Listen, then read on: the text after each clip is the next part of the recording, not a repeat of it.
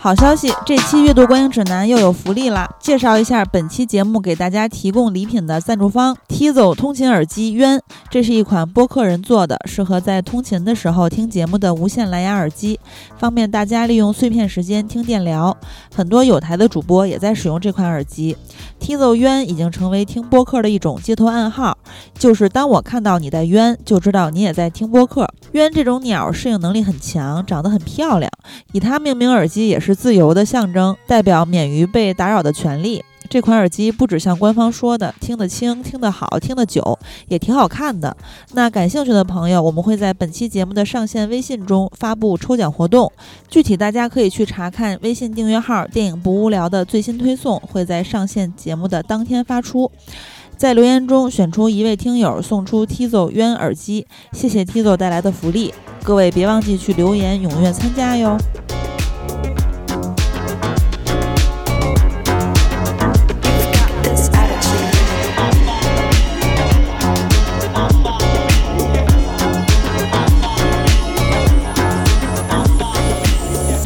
家好，这里是电影不无聊，电影有的聊。我是金刚，我是喜儿，我是丽丽。呃，最近我都在出差，刚从厦门回来。嗯，呃，咱们连夜赶制一下，咱们对十一月的观影指南。虽然说我们录制时间现在已经是呃周日的半夜了，还是要录一下，因为大家一直在等着观影指南。而且呢，我去呃厦门也见到了很多影人，也顺便给大家分享一下感受。分享分享，嗯，听听有什么见闻。外派记者，我不是记者，我是工作人员。反正，嗯，就工作关系会近距离的见到很多的老艺人和大家非常非常喜欢的影人。嗯，首先呢，就是费翔给我印象特别深，就是当时在颁奖礼现场，嗯，他出现了之后，大家都排队跟他合影，而且是从一个到两个、五个到十个，一直到好几十个，嗯，越围越多。呃，工作人员都过来拉，但是他呢会坐下。那个时候距离颁奖礼开始还挺久的，他不是坐前排吗？呃，他那个区域就是水泄不通，而且只有他先到了。然后后来陆续的有影人进进场啊，什么袁泉啊、陈道明啊、梁朝伟啊等等等等，他第一个来的。而且我看就是因为我发了朋友圈、微博嘛，就有听友说，其实他是一个爱人。那他就是那个为爱作义嘛，用之前那个电影发布会。他先来是因为他是最先走红毯吗？还是什么意思？我不知道，因为我没去看红毯。你知道红毯这个事儿也特别逗，就是，呃，很多小姑娘，呃，据就是我身边的人说啊，就都背着限量的香奈儿，完了花八千块钱的门票去红毯，就 非常的疯狂，等各种哥哥，极其的疯狂可怕。所以我当时一个是我那个。在那个群里说的时候，已经呃没有红毯名额了，但是后来我才发现，就是说的领导是开玩笑的，但是呃我其实本来有点害怕。就是因为这种红毯都很可怕，你记得吗？澳门海默，大家都去要签名的时候，我就怕人踩我鞋。澳门海默 就澳门海默还好，因为就是纯媒体，在这里面有很多花高价来的疯狂粉丝，就是就直接把我同事挤飞了。就我们去平遥的那个，你想想看，就你们可能没没去看过平遥的那个，就平遥电影宫大前面的那个红毯区域，其实就很很短的一段，但是有很多小姑娘就也是花高价在那边，然后就一下午就是今年是等王俊凯嘛。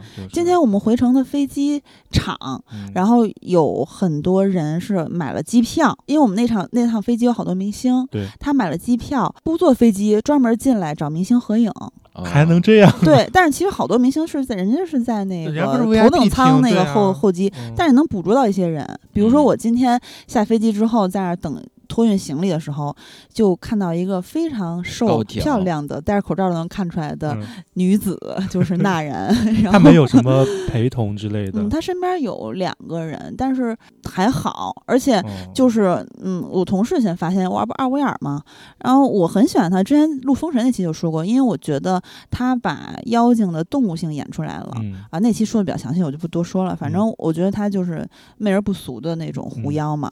啊，而且呢，他。自己在那站着，身边也没有什么人。之前那胡军什么那些都没有见到他们，都不知道去哪儿了，还是没托运，还是人家走什么 VIP 我觉得他通道这些都有一些特殊的，就是专门的通道对就只有纳然自己在那等着呢，那他为啥没有等了很？久。说明他 咖位还不够，我也觉得是。也就是现在还能被你给捕捉到，再红一点你就够不着了。对你要是费翔，估计就没有机会了。哎，但是我有一个疑问，就是你说到费翔，就是咱们看《封神》的时候，你会看到费翔那个嗯状态是吧，特别好。嗯，但是后来我们看到一些拍的那个真实的一些照嗯片，发现其实费翔和电影中还是有点区别。哎呀，不是可精神了。虽然嗯说我的那个手机，我有发出来之后，听友说你是该换手机了大家支持我？消费，特别的呃气质好，不是，就是差别，我是说，长相也特精神，超我觉得级帅。他真实的那些活动里的照片，因为《封神》和他呃真实现在就上映之后差距几嗯年嘛，所以当嗯时我就看，我就猜想说是不是费翔又过了几年，就感觉好像老了一点儿。然后咱们在那个活动场所嗯见到的照片，感嗯觉费翔是那种脸比《封神》里边稍微垮一点点，胖一点点。没有，哦真没有，还就是是本人特别特别那这两年可能保养的还不错。那有没有他的粉丝都抓着他，然后让他用胡子扎一扎他？哎，但是会有人喊什么 “daddy” 之类的吗？啊，没有，但是我很惊讶，因为我其实一直没有就是什么废爹这些，怎么怎么回事？你怎么自己把自己给说笑了？？daddy 用胡子扎我。我的妈，就是这些我其实已经嗯。忘记，因为我嗯。我不怎么冲浪，嗯，我只是就是关注一些我关注的信息，然后什么废爹这些我不是太知道，但是。就是没想到就是微博有好多人就是。呃，包括朋友圈什么的，说那个废爹呀什么的，呆弟呀什么的，然后说他那精神优雅，英式英语我觉得是最搞笑的对对对对嗯反正就呃特别特别精神。然后嗯。颁奖礼现场的时候，他跟刘嘉玲搭档颁奖，然后刘嘉玲还说他高大呃英俊，身材好，说为了他特意去看的《封神》呃第一部嘛，嗯。然后说没想到演技也这么好，呃，而且他也是就说他什么之前百老汇什么乱七八糟，嗯他有各种各样的历程，他很国际化什么的。嗯然后费翔呢也 Q 了一下梁朝伟，因为梁朝伟就在那底下坐着嘛，刘嘉玲也挺逗，说，哎，他就跟那儿坐着呢，就跟就跟那 大姐似的，特别亲切。嗯完了，费翔就说，呃，之前威尼斯的时候颁给他终身成就奖，因为梁朝伟不是哭的特别可爱嘛，嗯他我在底下也特别为他开心、感动，嗯什么激动。然后梁朝伟就是爱人中的爱人。如果大家说嗯费翔是爱人的话，我不知道，但是梁朝伟简直是太典型了。梁朝伟每还有次各种假笑，然后每次镜头切到他，他都极其尴尬的在原地，就是做出非常囧的表情。梁朝伟每次那个刘嘉玲带他 就是牵他出街，就感觉是一个社牛妈妈牵着社恐儿子出门儿。然后我刚才没说完呢，其实嗯纳然特别好，因为他他是特别特别累，一看能看出来，就是感觉有点憔悴。但是呢，就是当说要合影的时候，他也那主动摘口罩，而且特别特别嗯温柔。而且我俩其实一样，都一七四。啊、但是他感觉比我窄一圈儿呢，至少那肯定的嘛，啊，就整个人非常的苗条嗯，啊，特别特别亲和因。为他不是运动员，大哥，我也挺窄的，哎我插我今天播一句吧挺窄的，所以显头大。但是人家那人超级超级脸也是，就是我的一半儿啊，特别精神。到时候可以那个发出来给大家看看。嗯我插播一句，就是大家如果感兴趣的话，我个人是挺想录一期梁朝伟的付费节目。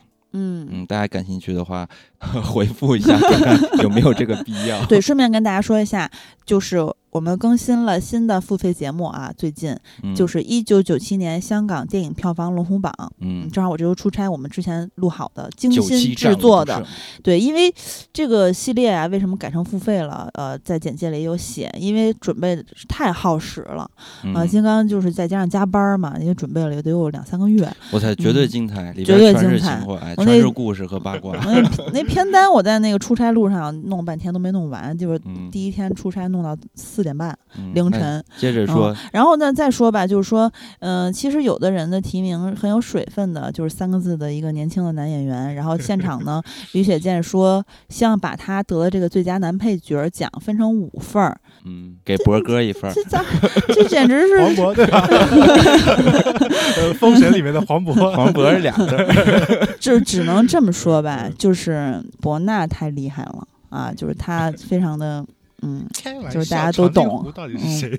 嗯。对。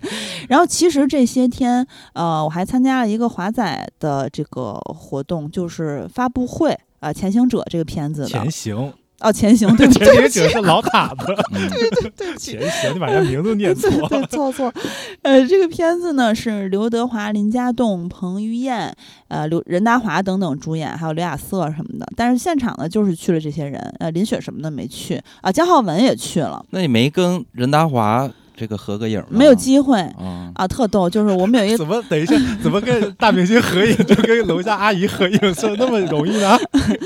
对，其实这次是我唯一一次工作关系，然后有欲望就是想跟影人合影，因为之前在豆瓣儿就是也见过，就是连星爷来都只有小卢去合影，然后们都没合影你都，对那天我不知道啊，我没在。真的是悲然后哀。然后还有就是，呃，比如说雷佳音呀、刘烨呀、范冰冰啊，这都呃，吴宇森啊有，也很值得合影。岩井俊二啊呃等等等等啊、你知道吗？我们都去跟释小龙合影了，因为就童年回忆嘛。岩井俊二，我们不是有合影吗？我记得。那那次你不在是吗？因为采访严井俊二那次是我采访的，然后我哦记得是、呃文轩在，小茹在，那可能就你不在，我不记得了。那你跟我星爷们没有合影吗？没有合影没，有，因为我只参加过那期严井俊二是啊采访，他们新野那期是录拌嘴嘛，对吧？啊，嗯，就是我我没有欲望跟影人合影，之前就甭管在哪个单位工作都是这样的。但是其实我也很喜欢刘郭麒麟，嗯，呃，那也没跟他合影啊。就郭麒麟？怎么了？我我就喜欢郭麒麟。跟影人合影了。谁？我跟宝石老舅合影了。宝石老舅太社会了，我跟你说，是什么机会呢？多逗啊！我们呃做一个项目里边有他出演一个角色，然后去拉他去嗯。棚拍，嗯。然后反正宝石老舅反正感觉比较亲和，说话也没有什么明星的感觉，还是一个社会人的感觉，然后任任我摆弄，就他胳膊姿势什么的。啊，特逗！那天那个先说这个事儿吧，就是其实有一天被派去参加一个活动，但是没想到哈，就是他是我在这些天里面最感动的、最动容的一个活动，就是老艺术家们出席的大众电影的活动，就是。会放他们的每个人的片儿嘛？就年轻的时候特别精神，然后女演员极其的漂亮，啊、现在呢个个也是气度不凡啊。朱时茂特别逗啊，老帽儿就跟花蝴蝶似的满场嗯飞，一会儿跟刘晓庆握手，一会儿跟那个牛奔唠嗑儿，一会儿又跟唐国强俯身，我以为他俩接吻了。那人家老帽是第一代的小鲜肉、啊，哎，不不不，唐国强。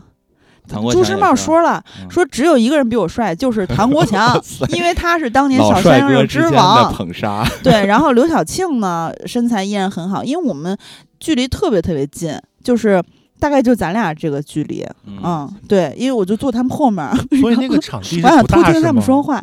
对，就是哦啊，刘晓庆身材很好啊，但是这个脸呢，确实就是跟大家看的照片差不多啊，嗯没有那么夸张。然后那个呃，以前演那个老杨贵妃的那个老版杨贵妃那个林芳兵，呃，说话就跟诗朗诵似的，啊就是说说普通话，说就是大白话，跟诗朗诵一样，嗯就惊呆了，特别有意思。我觉得然后他们都是有，反正有那个范儿。对嗯然后唐国强说他还有很多很多梦想啊、像这个呃许幻山。啊，就还都活跃在大银幕、小荧屏，他就说我也是非常舍不得舞台的嗯啊。然后大众电影其实创刊七十三年了，许许幻山就是大家最熟悉他的角色，可能是近年的，比如说《庆余年》里面他演的庄墨涵，还有《封神第一部朝歌风云》里面演的帝乙啊。但是其实早年他演过张衡、韩烨、双峰会等等，嗯，就是他的发言直接给我看哭了，我也是没想到，嗯他就说说这个一上来哈，就说，哎呀，就是他首先他跟那个呃一个特别有名的老导演，对不起，我突然忘了是谁了，就是他俩李乾宽吗？不是不是。他们俩互相就颁奖的时候，他俩哦对着哭。然后许鞍山当时就有提提到李乾宽，因为他是二零二一年去世的嘛。他发言前就说许环山呢，嗯啊，就之类的就说了一些，然后他就提到他就哽咽了，说钱宽呢是一个很了不起的导演，我们是很要好的朋友，啊，然后就是说，呃，当年这个呃大众电影月发行量是九百六十万份，也就是说中国版图每一平方公里就有一本大众电影，反正就是那个时候真的是这样，就是中国电影和中国观众最坚强的纽带，像他说的，就是功不可没，就。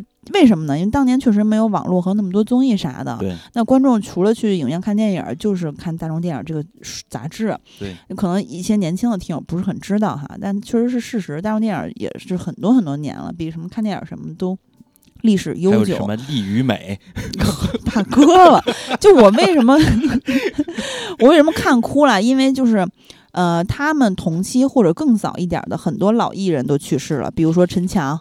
啊，陈佩斯他爸葛存壮，葛优他爸葛存壮曾经在采访里说，葛优就是我人生最好的作品。然后比如张瑞芳啊，演李双双那个，比如秦怡啊、于兰、杨再宝、刘世龙、庞学勤等等等等，啊，就是因为。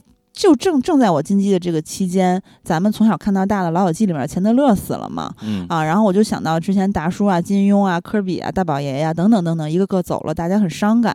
但是我当时在许寒山发言的时候，我一下带入到他。身上了，就那种感觉，但是我真的代入不了哈，就是很难受。就是为什么呢？他说那些话的时候，比如李乾宽什么，就是他们真的身边实实在在的这些老伙计挨个去世了，这滋味太难受了。跟咱们从小看到大，隔着一个大银幕或者小荧屏是不一样的。他们真的是老伙计一块儿。多少年的朋友啊，也是就是合作的搭档。然后牛奔呢也是上台了，这些人都八九十岁了，互相搀扶着，颤颤巍巍的上台。然后他们大部分人都说说现在的大部分观众。都忘记我们了，年轻的观众也不认识我们了，嗯啊，当然里其中还是有几个活跃的啊，就像我刚才说的许幻山这种，然后我就 当时牛奔牛奔上台，我想起他在《牧马人》那个电影里也是老经典哈，他那有个台词记得不？说老许，你要老婆不要？你要老婆，只要你开金口，我等会儿给你送来。嗯啊，就是非常绝，谁忘得了他们呢？反正我忘不了。你看这个就和在付费节目里边我提到的鸡哥一样。对，就是说，你看他们可能还是主角呢，像鸡哥、香港黄金这一代的黄金配角们，他们真的是就是到现在一个一个的去世，然后之后呢，可能就没有观众认识他们了，就完全就不知道他们了，因为他们太小了，他们都是小配角。但是呢，在那个黄金的时代，没有他们是不行的。是的，然后华仔那个前行者，刚才好像差一半说没说完，就是嗯，也没什么别的，就任达华就非说自己最高，然后彭于晏马上就蹲下了，然后然后华仔就这回不发布会就表现的非常张狂，因为毕竟他就是我感觉全程特别像是给华仔个人的彩彩虹屁，就是挨个吹。当然他确实江湖地位高啊，因为这个项目他自己不是对监制，而且还写了剧本，就是没有他就没这项目嘛。然后嗯。嗯，就是当时还有彭于晏就说，嗯，为什么当时拍长城的时候我们都要戴头套，就你不用戴？然后华仔说，因为我红啊，就之类的。因为华仔经常就发言这种，呃，也就挺挺搞笑的，只有他敢那么说。但是当然了，任达华他还是要尊重的，因为毕竟也是老大哥，毕竟任达华的家世也非常可怕。然后，然后他们就说，就是虽然他们年龄挺大了，但是他们还能活跃着啊，就是，嗯，反正就是他们表演的也好呗。然后其实像。香港也后继无人呗，但是现场有，其实有一个年轻的呃香港的男演员。后来我们往外走的时候，他自己在那接受采访，身边没有什么人，好像是朱建然吧？哦哦，反正就是也挺精神的一个小伙子。然后呃，而且呢，我往外走的时候。就当时散场，所有人都在疯狂的，就一些粉丝哈，就在外面等着，因为他们进不去，就在等着彭于晏、刘德华什么的，然后疯狂欢呼尖叫，然后跟着他们跑。这个时候呢，我走到大堂门口，碰到徐那个不是徐克，白客了，白白客就疾步往里走，没有任何人认出他。然后因为我们是校友，虽然他也不认识我，我上学的时候也不认识他，但是就有这种有一种感情在，然后。不要装熟，没有装熟。我说了，我不认识他。但你知道，就是同一个学校的，会有一种别样的感情，就跟你在外地碰到老乡似的，就这种感觉。行吧。然后呢，哎，我就还想说那个，哎，回头看一眼他，瞬间就竞走一样消失了，特别有意思。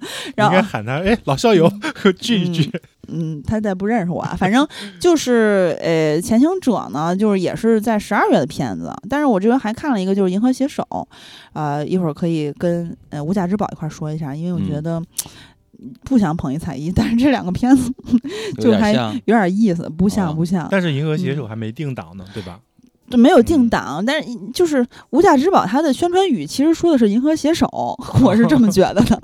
嗯，好，那咱们就正式进入节目吧。前面说了很多这个八卦哈，那先从十一月初开始说起吧。十一月初，由于我那个不在北京嘛，所以呃，丽丽，要不然你说说你看了哪些片子？好的。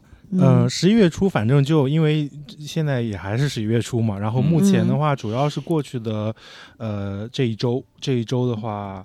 嗯，上映了，主要是《拯救嫌疑人》嘛，嗯，然后还有就是我爸没说的那件事儿，还有《普通男女》这三部，我觉得是就是值得说道说道的。但是《普通男女》我没看，然后反正看他这个票房是不怎么好，再加上他呃我没有记错的话，应该是去年在釜山就放过，然后他的口碑好像也不是特别的好，所以我觉得就刘震云女儿导的，他在那个国产新片展就金鸡的时候也出现在现场，对他今年之之。前有一个那个就是刘浩存的那个什么念念相望，不也是他的吗？咱们还吐槽来着。对，所以这俩片儿，反正我感觉也都是积压挺久的了。就是主要是因为我我们仨都没看，所以就可能就不太好说啥。嗯，就就。但他还挺气质好的，就是穿穿着什么的也挺精神的。那那能不好吗？人家是刘刘震云女儿。嗯，对。然后那我就说一下前面两部吧，就是诶，我我我个人。的话，反正这两部我都不是特别喜欢。哎呦，拯救嫌疑人，你说是不是太客气了？都被吐槽疯了。这也是一个人的女儿，是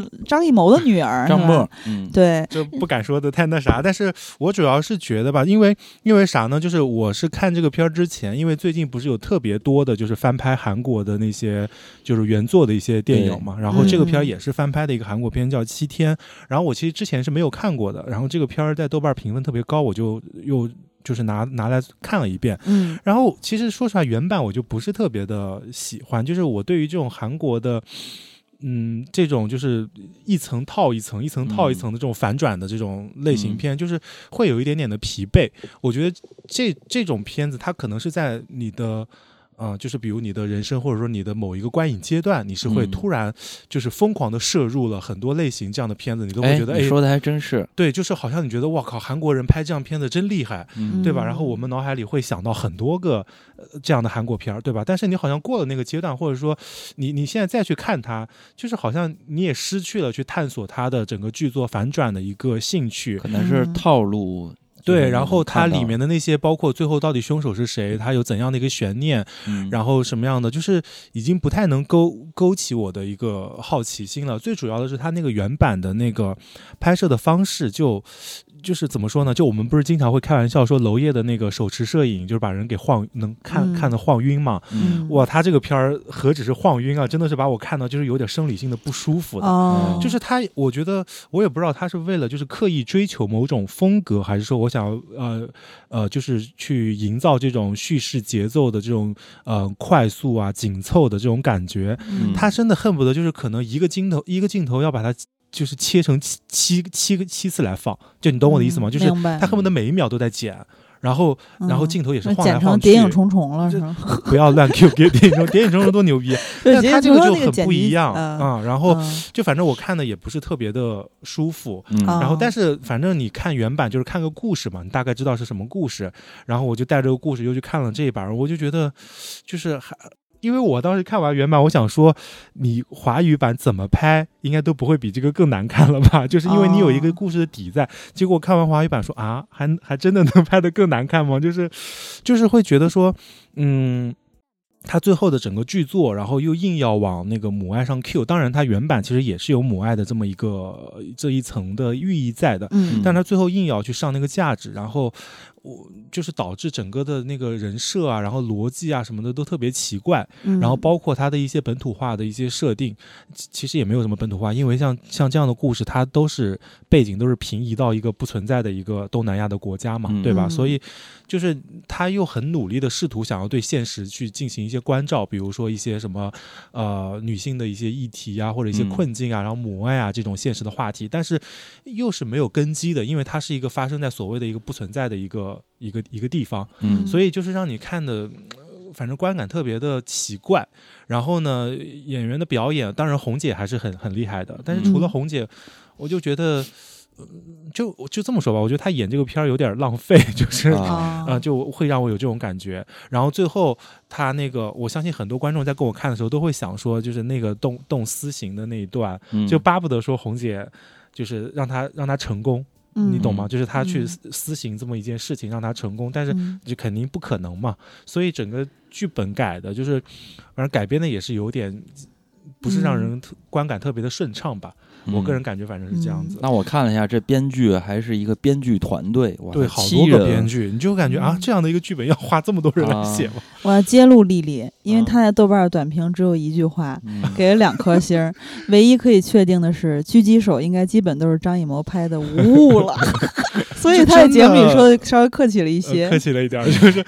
其实我想说，就是当时看狙击手的花絮的时候，我感觉张默干了挺多事儿的，我还觉得是不是这。片子他参与成分挺大的，那当然，这是我的猜测啊，我没资格说啊，因为我没看这片儿，但是口碑普遍非常的差，呃，所以就是我理解你为什么写这个短评，嗯，但是我自己也没资格说。因为什么呢？因为张默他最早之前他拍过一个，就是应该算是小牛爱情片，叫什么《二十八岁未成年》，我不知道你们有没有看过，什么霍建华，嗯，然后还有谁？什么倪妮好像是他们演的，然后那个片儿就是就挺灾难的，其实，嗯，然后所以再加上又看到这个片儿，就是当然只是我个人，这个片儿我给了一颗星儿，哪个片儿？二十八岁未成年，你看过是吧？我当时写的是高开低走典型案例，可惜了在同年龄段小花里与众不同的。哎，不，别念了，有点尴尬。对我，我我想说的就是，当然是我的个人感觉，就是大概从这几个片子就能感觉他这个，就是从他一个导演的角度出发，他的一个水平或者说他的一个一个一个一个水准啊，当然是我的个人感受。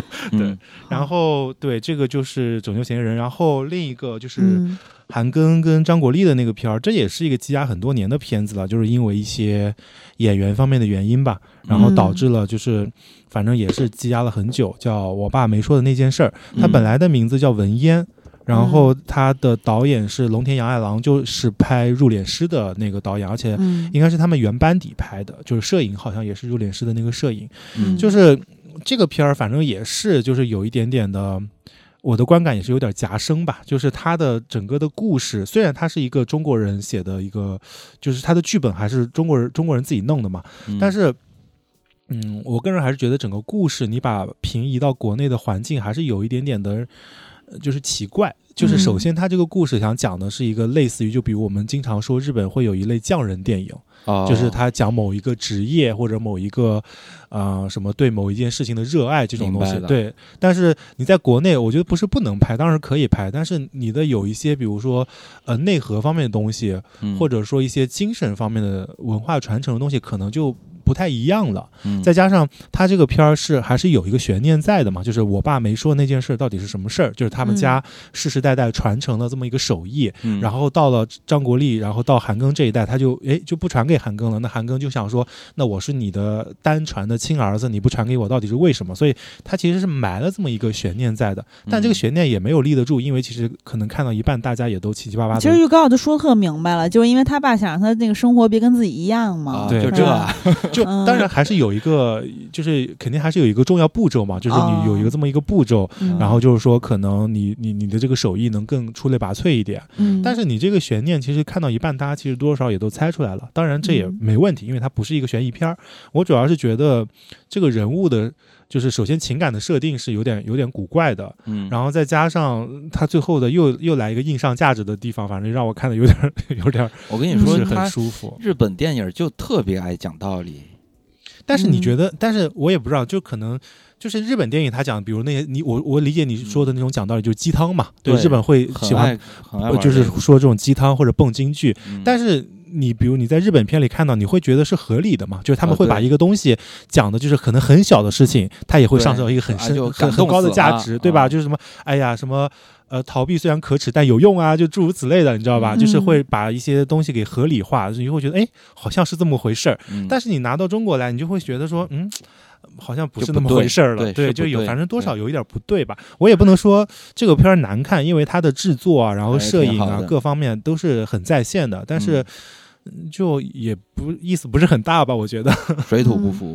嗯，其实我突然想到一个片儿，嗯，它虽然说已经过去一段时间了，因为是十月二十七号上映的，但是我还想提一下，因为它关注度还是比较低的，就是一个和四个上映十天，目前票房四百零六万。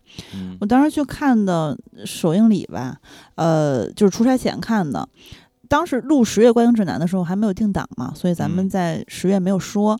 呃，看到预告之后，我后来看的，就跟金刚说我很期待。呃，他其实是万买彩蛋的儿子的呃毕业作品加处女作嘛，我觉得挺抢眼的，我个人觉得。然后他作为藏地导演加万满财蛋的儿子，我觉得算是和而不同吧，因为它还是算独树一帜的。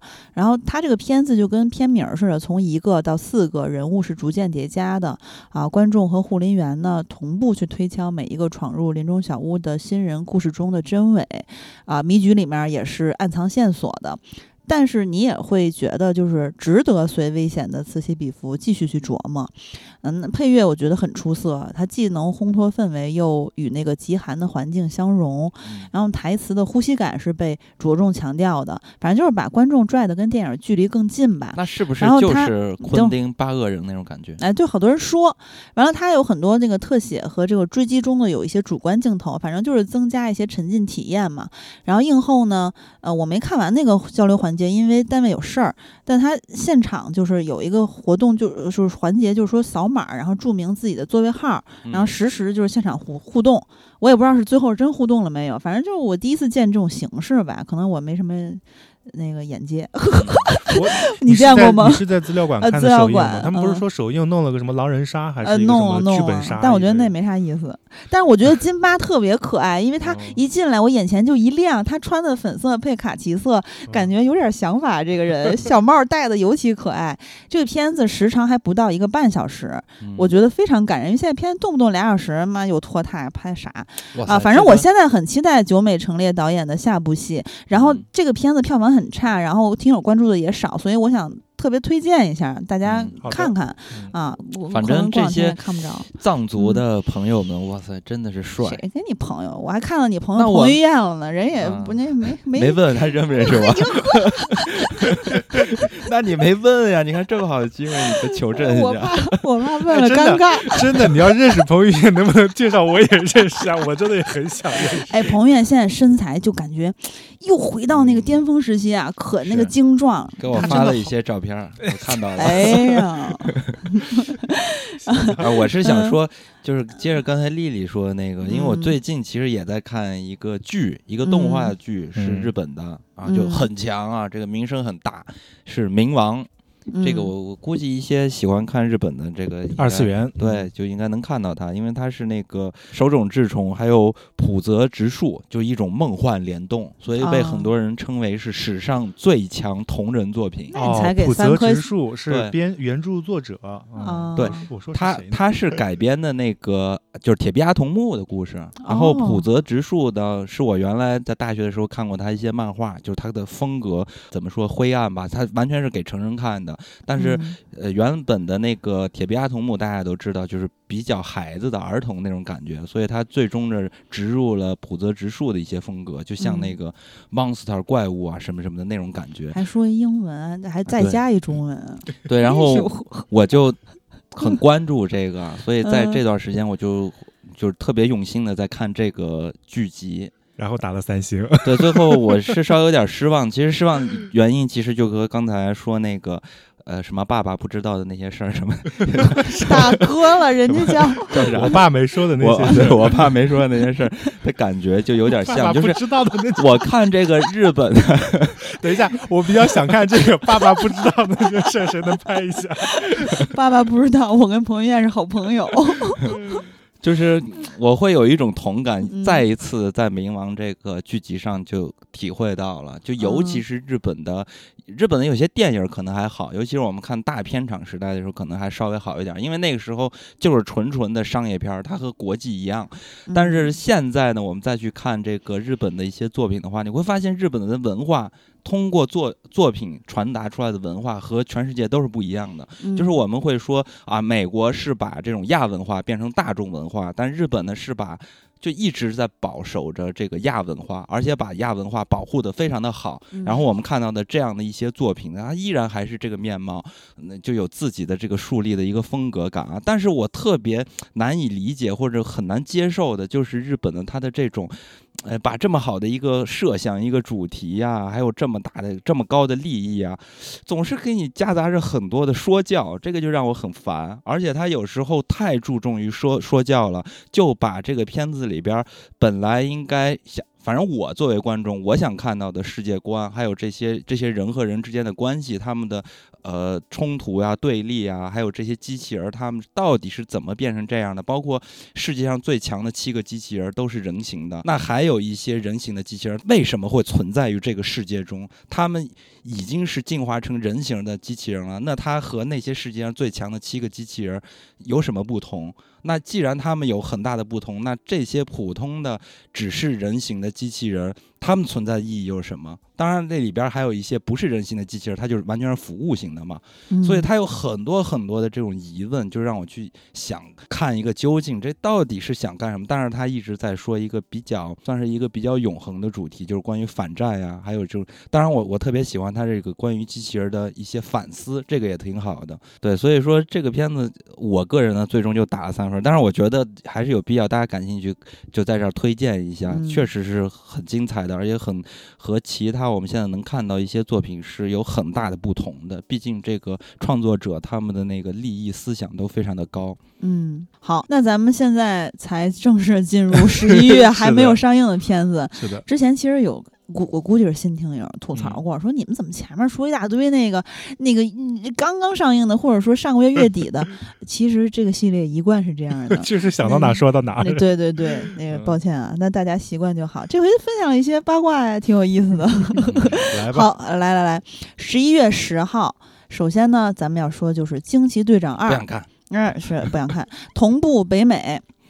第一部就那么烂了，第二部谁还看、哎，第一部可卖了十个多亿呢。那那个时候市场好呀，哎。那那个时候就是赶着那个复联，你知道吧？借着那一波，对的，哎呦，这剧情是不是可以不用说了？不用说。而且嗯我觉得最搞笑的是惊奇队长一出来的时候，嗯就我操巨厉害，是吧？对然后讲人家。就是复联超强战斗力，就是很厉害。我知道，人漫画里我就厉害听我意思，我是嗯意思就是说，他第一部讲的就是惊奇队长他如何变形变成惊奇队长的，对然后嗯反正就很强嘛，大家就很嗯期待这个复联里边他能怎么和灭霸干一下。结果这复联来了，人就不参战了，对，不是让，人家不把他哗把人家飞船给打爆了吗？就走了嘛。就 就走了。人亮相了嘛？对然后这第二部你都想他都这么厉害，他第二部怎么拍呀？他他的对手到底是谁呀？哎，他这回呢，我跟你讲一下。简单说啊，就是他回归是跟兰博队长以及惊奇少女，嗯，哎，他仨。嗯完了，这个惊奇少女呢是漫威的一个剧集，二零二二年六月八号开播的。你们看过吗？呃，没有，这个 已经不太冗想看长了，你知道吧？现在这个 对，呃，漫威的这些东西嗯之前吐槽过，就是他现在就是剧的成分特别大，导致嗯大家没看过剧都有点连不上。我觉得嗯这个他有点过手度地开段非常的不好了，这个系列。嗯，然后呢，他这个惊奇少女怎么说呢？就是通过奶奶寄给她的民族风手镯获得超能力。嗯，然后她是一个泽西市长大的十六岁美美籍巴基斯坦裔的女孩儿，优秀学生。反正她也是京队的超级粉丝。呃，他也是一个死忠的游戏玩家以及同人小说写手，就大概就这意思吧。那能不能帮帮我们中东的兄弟们啊？你真是废话多。完了，他仨人呢就组成了这个更高、更远、更快的惊奇联盟。然后呢，我想说一件事儿，容我说一下，就是外媒报道说呢，漫威影业的《惊奇队长二》制作成本它是一点三亿美元嘛，嗯和一五年的《蚁人一》持平，是最低成本的漫威宇宙电影。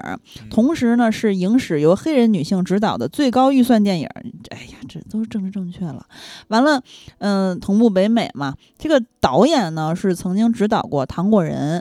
就恐怖片儿嗯啊，改编自这个恐怖小说大师克里夫的短篇作品啊，聚焦在糖果人，嗯、嗯就是传说你对镜子说五次他的名儿，他就会在倒影中出现，然后把你杀死啊。反正总之呢，还有一个叫小森林，就是很现代西部片儿的那种感觉。他在二零二零年呢被选为导演的时候是三十岁，是漫威宇宙电影在这个选中的时候最年轻的导演，也是第一个执导漫威电影的这个黑人女性。其实没有人在乎哈。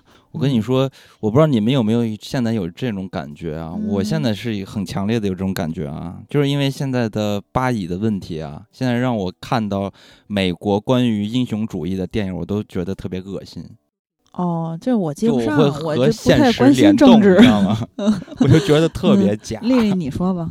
我也没有什么要，没有什么要发表 评论的，就是好吧，嗯，对，那咱们就下一步吧。啊，这一部我认为啊，唯一的亮点就是释元兽，依然还只是释元兽。完了，这个片子预告片里面能看到很多的那个幼猫仔没了。嗯好，那咱们再说这个我已经看了的十一月十号同天上映的《无价之宝》。这个我还挺想看看。这个片子，呃，它的导演是张大鹏嘛。之前他有一个短片，我觉得挺好看的，叫《啥是佩奇》。啊，还不错的小小片子，哎，是前导宣传片儿，但是他那个正片儿呢，叫《小猪佩奇过大年》嘛，对对，不行，那个当年特别火，那正片儿不行，就那个短片儿当年特别哎，火。短片儿火，正片儿才三点八分啊，编剧是韩家女，也是大嗯名鼎鼎哈。我不是药神的那个，三爷的女儿，嗯，而且呢，他还是就是刘伟强执导、马丽主演的一个片子，给大家提一嘴吧，可以期待一下。反正我自己期待，就是《水饺皇后》也是他编剧的。这个嗯片子是根据湾仔码头创始人，哎，素有“水饺皇后”之称的臧建和女士的真实故事改编的，就是时间横跨上世纪七十年代末到二十一世纪初，巴拉巴拉。啊，之前还有一个港剧也叫《水饺皇后》啊，但不是同一个。呃，然后呢，这个片子主演是张译，他演三叔，潘斌龙演四叔，周依然演老六。啊的这个成年版啊，以及就是各种各样的演员，比如郝蕾演的是这个张译的前妻啊，什么什么的。就是这个片子其实也是改编的一个韩国的一个电影叫《担保》，嗯，对，那韩国的那个原版在豆瓣评分挺高的，七点九哈，是嗯我看听友在群里就说，现在最近哈，嗯，这院线的片子都是各种有原版的，的各种改编的。嗯然后他讲的就是张译和潘斌龙这两个兄弟，他俩其实挺落魄的，是开嗯五金店的。但是呢，他俩呢是有借给一个人钱，呃，同时呢，他俩又管一个大哥借钱。那他嗯俩借钱的那个人就不还钱，大概就这意思吧。然后他那个嗯大哥又找他们追欠款，结果呢，就是他俩借钱的这个人的媳妇儿。就说：“哎呀，你们就先帮我带两天孩子，过两天他这个二 叔就拿着钱来换孩子，把孩子也带走，啊。就不用你们管了。抵。押，哎，钱是真给了，但是其实那个叔呢，就做了一些对这个孩子不好的事情，然后嗯他俩就很担心，因为照顾这几天已经产生感情了，然后他俩嗯等于就把这孩子给收养了。嗯啊，从觉得他是拖油瓶到变成为女儿战斗啊，嗯就像这个简介里说的差不多。嗯啊，这么一个故事，其实挺温情的，但是这类的故事其实也不罕见，对吧？嗯我看预告觉得，嗯，还是挺好看的，但是结果实际上看完成片呢，我觉得有点矫情。就是这个结尾啊，我当时有偷听其他媒体在那儿唠嗑，然后我们其实都不是很理解，但我也不不能剧透。反正就是 我想不明白为什么张译要以那种方式从那个在天空中的东西上下来，大家自己去看就知道了。然后而且呢，就是他从这个中段之后就开始有一些剧情。嗯，感觉就是为了这个制造一些冲突和矛盾和伤感而去做的事情，嗯。啊，所以其实我偷听别人说话也觉得 不是特别 好看。然后我经历了提醒呢，发现这个片子的啊、宣传语叫做“笑泪齐飞”，其实它不难看啊啊，但是真正笑泪齐飞的是《银河携手》嗯。啊，《银河携手》太好看了，大家也也有很多人关注到、期待啊，当然也有一些朋友不知道，大家一定要去看《银河携手》啊，因为你会就是在观影的过程中数次的爆笑，我很久很久很久没有在影院笑出声儿了，嗯无数次还热泪盈眶。它是关于呃创作者的故事，而且里面有百分之九十九都是真正的编剧身上发生的事情。如果你是影迷，你会看的特别特别带劲。嗯就是它跟《永安镇故事集》不是一种迷迷影像的电影啊，就是嗯你如果是作为一个普通的打工人，一个什么北漂、沪漂之类的，你也会特别的能代入。嗯，哦但是《银河携手》还没有公布这个所以到时候再具体说吧，我不知道为什么就又不小心变成捧一踩一了，真对不起，因为我只有时间看这几个片儿，然后这个《无价之宝》是连按连着《银河携手》一块儿看的，反正我个人是觉得不是影院必看。丽丽看了吗？没看呢。嗯嗯，那就接着是下周下周首映看吧。嗯嗯好的，那接着就来到了追击，嗯嗯，追击这个片子呢，主演是张钧甯啊、阮经天。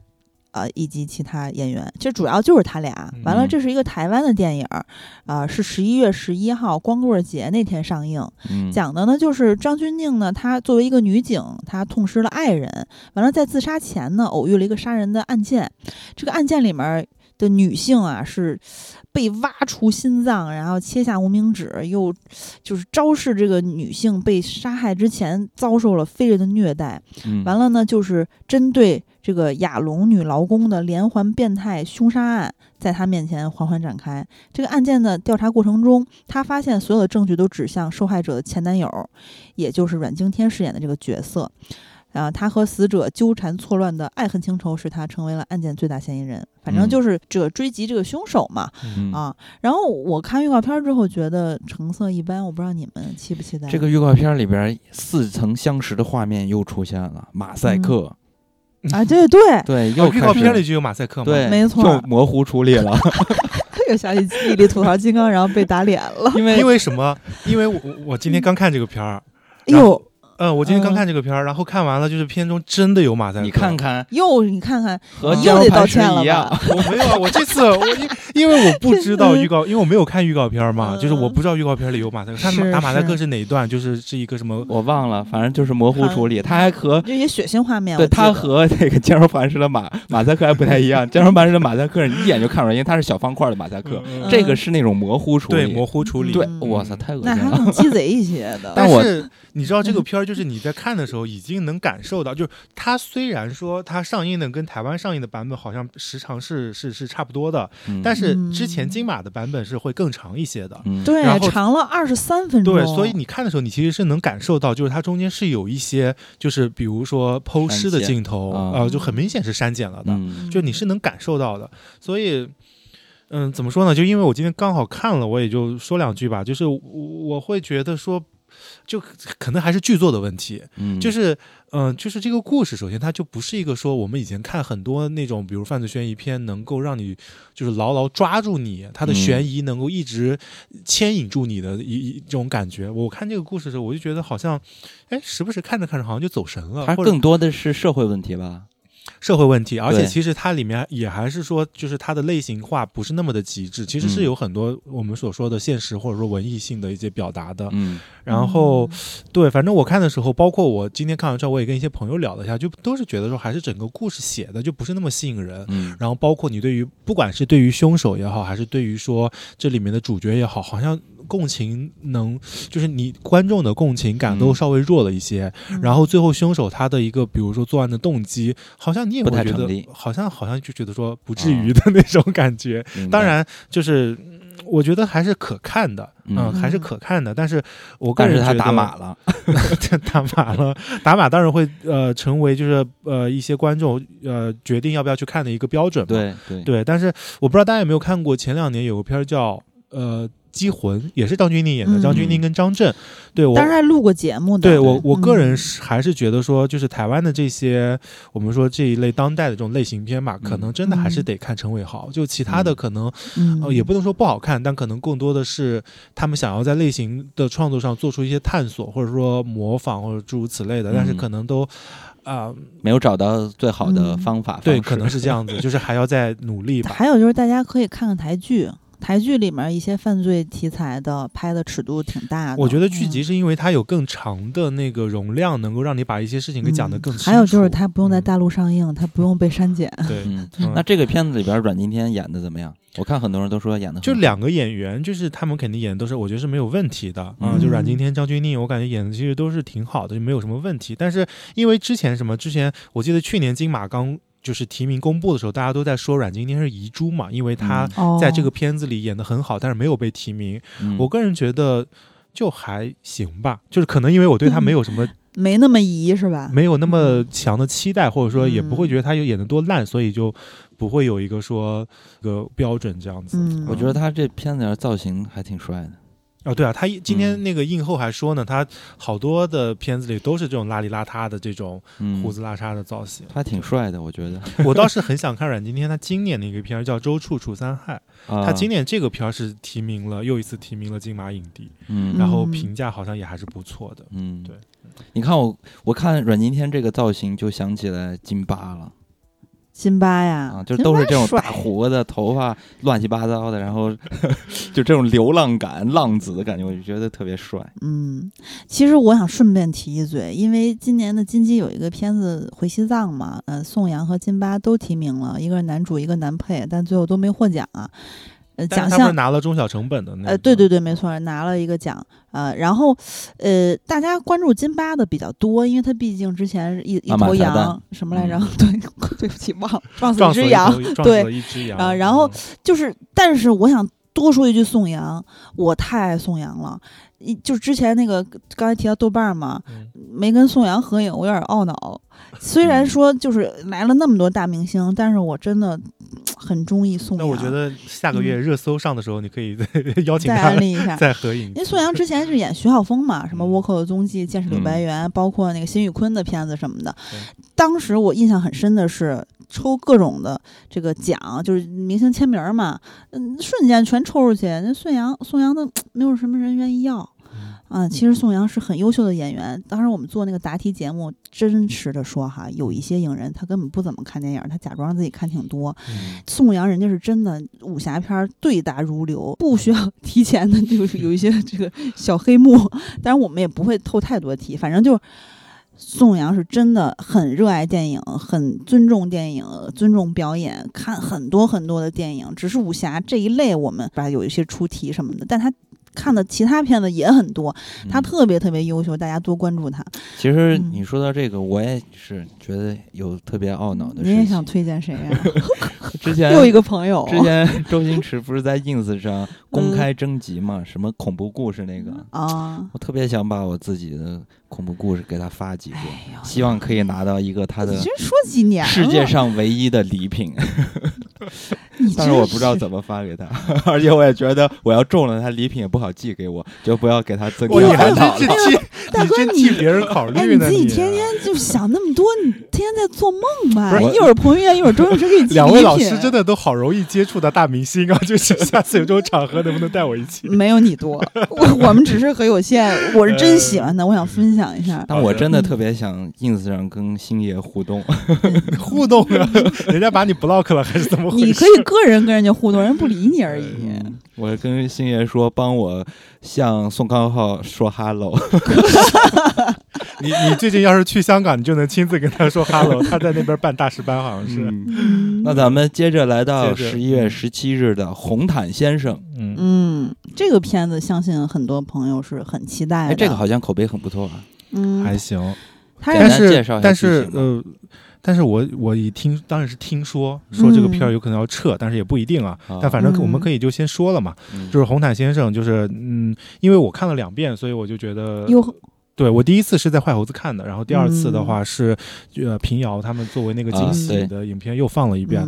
然后我觉得我我是这么觉得，就是它当然是一个还不错的片子，但是我真的要提醒大家，就是看之前一定要做好观影预期，就是说嗯。你如果抱着说，你如果抱着说，哦，一看宁浩，乘以刘德华，我操，你就会觉得是一个超级爆笑的一个商业喜剧大片儿，那你可能看完出来会失望，因为它真的不是，它其实是一个文艺片儿。嗯啊，然后它里面的搞笑其实不是那种像我们之前看什么疯狂的系列的那种搞笑，而是因为它讲的也是演艺圈的一些事儿，它很讽刺。对它里面的一些笑点，其实有一点点不是像在说戳你，而是动不动挠你一下，挠你一下。如果你能 get 到那个笑点，比如说就像小时候的讽刺一些演艺圈的现象，就是梗的那种呃，对梗的那种感觉，然后你可能哎咯咯咯，你还笑得挺开心。比如说就是想拿奖的话，要拍呃农民的事情，然后说外国对中国的认知就是乡村什么这些，这种还有什么是有虐待动物啥的，有一点自嘲的性质在。对啊对，我觉得他这个片子讲的其实挺吸引人的，就是他的题材，就大概意思就是说，刘德华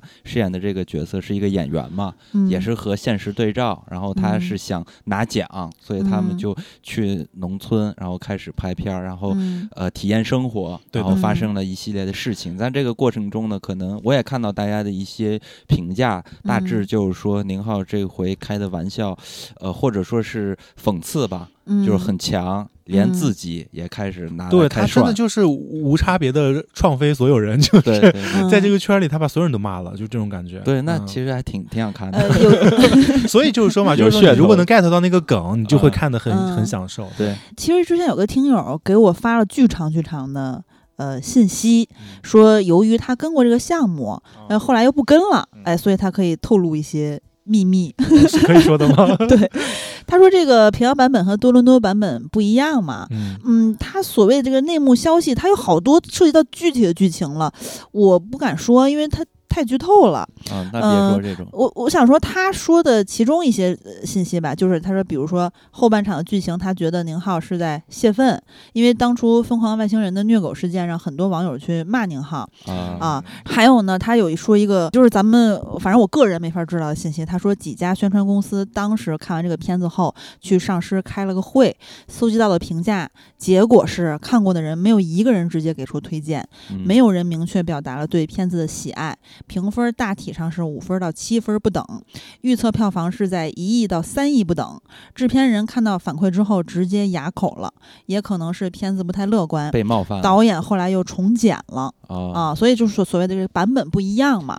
所以哎，所以正是因为这样的一嗯些反馈吧，我才觉得可能是不是他，哎，这种讽刺性能体现出很强、很疯狂。但是我觉得他的这个话术的给我的感觉是，这些人没有给出推荐，是因为没有那么喜欢这个片子，而不是说他过于犀利了。反正我嗯看他的这个留片子言是这种说实话嗯就是挺挑观众的，而且它嗯不是那么下沉，就不像宁嗯浩过去的片子很嗯很下沉。啊，反正就是我刚才听你那个，我在猜是不是因为他们的这些人是感觉到被冒犯了，所以不给推荐。我刚回应你了，我知道，我这是我的感觉嘛，啊然后我就想起来，就是说成龙曾经就说过，嗯说他哦等他去世之后，嗯他要写一个就是什么把所有的知道的秘密都公开，我就特别期待。等他去去世之后，对，去世之前哦，就是他去世之后，他要把他知道的秘密全部公开。就是他已经写完了呗。不知道，那不知道，他之前有这么说过吗？哦，对，我就说这就是哎他没没跟你偷偷说一下啊？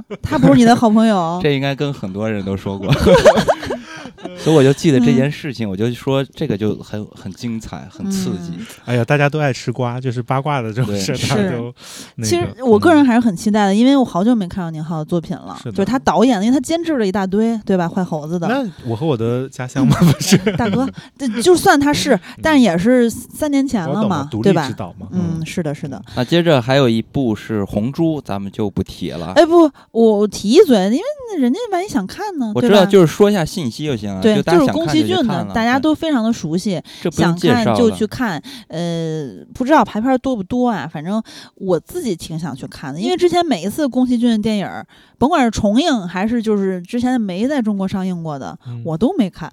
嗯 那我觉得这个你应该也不会看。哎呀，嗯反正如果大家感兴趣，别忘了去看啊。嗯，对，然后接着呢，有一个 怎么说呢？这是之前我就没怎么就反正没看完的一个系列，然后他饥又饿游戏，对他又嗯拍前传了，就是《饥饿游戏：鸣鸟与蛇之歌》。嗯，然后这个片子其实怎么说呢？就是《饥饿游戏》好像三部曲最终是烂尾了吧？它是这样，二零一二年是第一部，完了呢就紧接着。啊，二零一三年第二部，然后一四和一五年分别是《饥饿游戏三》的上下部。对，上下。嗯完了，你想一五年到现在八年了，呃，突然又来一前传，我也不知道为什么，我没怎么关注过，也没人跟我说内幕消息了。就是正传的时候，好像最终的口碑就不太好，然后现在突然就来了前传，然后嗯当时我还是就啥都不清楚，我还在想是这大表姐又有戏了嘛？因为大表姐是从韦恩斯坦，对韦恩斯坦他们出事儿之后，大表姐现在就是很少出现了。这么的，刚前一段有一篇儿那个，你看过那篇儿吗？你看过那片儿你就我同事知道，看了，就是 曾经大表姐那个位置会拍这样的片子，一个性喜剧哦。这么 low 的一个片子，我觉得就让我觉得丽丽不同意了。我没有，我觉得就是他，就是他资，我是说资源，不是说这个。对，这个是肉眼可见的，就是他不应该拍这样的片子。在里边他各种卖弄自己的身体什么的，我就觉得这不是曾经的那个大表姐啊。但我觉得可能也是他想要寻求转型或什么之类的。而且那个片子不是好像他自己也做制片了，还是？我觉得就是没办法，可能不是他之前不要抬头，不也不是很久的片子吗？不要抬头，但是他就是一个小配角。对啊，就是他其实去年的，就是应该说是颁奖季的时候，其实当时出了一个小片儿叫《乔治彼端》，这个片儿其实我还挺挺。推荐大家去看一下，就是他自己好像而而且是他第一次做制片，我不确定那个那个就是你说的那个性喜剧，嗯，就是他有没有做制片，但是这个片儿他确实是做了制片的，而且是他自己主控的，就是这么久没有露面之后主控的一个项目，而且我觉得他演戏就演技什么都还是非常好的，对。对。然后，但你说那个性喜剧，主要是那个片子，我个人没有那么喜欢那个片子，不好看，倒不是因为说他就是好像有点自甘堕落还是怎么样，就因为这个片子不能这么说，对，因为这个东西在呃。就是北美还是一个很流行的类型嘛，就是这种青少年的性喜剧，然后它口碑其实也还凑合吧。然后我只是觉得说他可能是想要寻求转型，或者说可能就是有这么一个机会，他就去就去尝试。因为我反正我个人还是很喜欢大表姐的。我也是，哎，我回你这么一说，想起之前奥斯卡不有一次说，细数女性女星在大银幕上露的咪咪。记得吗？不就是那个塞斯麦克法兰，他唱歌然后冒犯了一堆女星吗？女演员。对对，那这回《饥饿游戏》这个前传没有大表姐，对，没有大表姐，然后直接来了另外一个，我就是现在在美国可能特别火的一个女演员 Rachel 泽格勒，对她就是演那个白雪公主那个嘛，就是 有肤色的白雪公主，其实。而且之前有一些不好的一些声音吧，就是说他辱华什么的，歧视中国人什么什么之类的，然后口碑什么各方面都不太好，在中国可能就没有什么观众缘了。这个片子，我觉得中国观众并没有很熟悉他吧。现在都有很多人说他是美国的刘浩存。我觉得咱们。不要把粉圈的那一套逻辑给带进来。我我只是介绍一下大家的 获取的一些信息，因为我好不容易冲浪一下，赶紧说一下，知道吧？因为我个人更没有关注过他。对，就说那个白雪公主这个事儿，那个什么时候上映我都不知道。对呀，所以我我说也是明年啊哦，没上呢，没上，是那个就是那个叫什么加朵演后妈的那个那版本吧？好像是。那反我要看一下，因为我小时候特别喜欢白雪公主动画片儿。嗯，这个月也有迪士尼嘛。那就是《饥饿游戏》本身那个正传的时候，我看到后边也就没啥兴趣了，这个也不太想看。主要是现在的整个进口片市场就这么回事儿，所以可能也就。所以，我其实是觉得啊，就是现在的整个进口片的形式这样，就是反而就是大家对于进口片就不用害怕，就是能上就能上，应该叫什么？应上尽上，就反正对国产片也不会造成什么太大的冲击。对，而且这些东西你如果真上了的话，可能也是就是呃就是吸引到一部分的观众嘛，来来看嘛，就还他还多少还是一二线城市还是有一些固定受众的。我觉得，其实我觉得街游戏的主要的问题是在于它已经不新鲜了，因为当年看的时候还挺火。因为这类的电影少，对，后来太多太多了，什么什么移动迷宫、移动迷宫、分歧者，都是这样的类似的，没意思。嗯嗯，不过这一部里面有小恶魔，嗯，但这部我觉得我应该还是会去看一下，主要是前面那个就是正传那几部我真的全看过。你喜欢吗？嗯，我觉得就是在就是在我刚刚提到这几个系列里面，什么移动迷宫、什么分歧者，这个系列算是还算可以吧，就是我觉得。至少前两部还是可以，但是后面的话那种烂尾，我觉得也是好莱坞拍这种系列的一个常规现象了，都很容易拍烂尾。反正，嗯，对，那就别追了吧。没追啊，真讨厌。没追啊，就是就是有免费的票看一下。就是我刚一听就听出来了，肯定是免费他才看。那咱们接着来到十一月二十四号，十一月二十四号还是有重点电影的。我这周的片子很伤，那很多这周片子。我本是高山，丽丽已经期待很久了。是的，你看了吗？没看呢。啊，嗯，期待第一个当然是因为主要原因，当然还是对于就是想要看张桂梅这个，嗯，他他要就是这种人物传记要怎么改编。其次就是我也说过，就是他是我好朋友的一个项目，所以一定要去支持一下。哦，是因为这个呀？对的，嗯，其实张桂梅她这个人物啊，哎，她是七一勋章获得者，之前工作关系我接触到了一些，不是我不认识人家，就说我读了一些呃。共和国勋章、七一勋章、八一勋章等等这些获得者的故事，啊，就是，哎，现在就社会比较复杂，生活节奏又快，大家压力又大，然后经常就说什么这个是是人心不古什么的。嗯，大家觉得不古的话，就去看看他们的事迹，太感人了。你看，绝对哭。呃，张桂梅多么的伟大，就是咱只说张桂梅的话，因为这其他人也都，我直接看他们故事就看哭。啊，他这，哎呀，为了给营养不良的孩子改善生活，我说他本人啊，不是电影里，他缩减自己伙食费，然后带学生们下馆子，然后天冷了，他用自己的工资给学生添置衣服被子，就连丈夫留下的唯一一件毛背心儿都被他送给了一个生病的孩子。完了，嗯，他还就是主动承担四个毕业班的教学任务，每天都穿梭在不同的教室之间。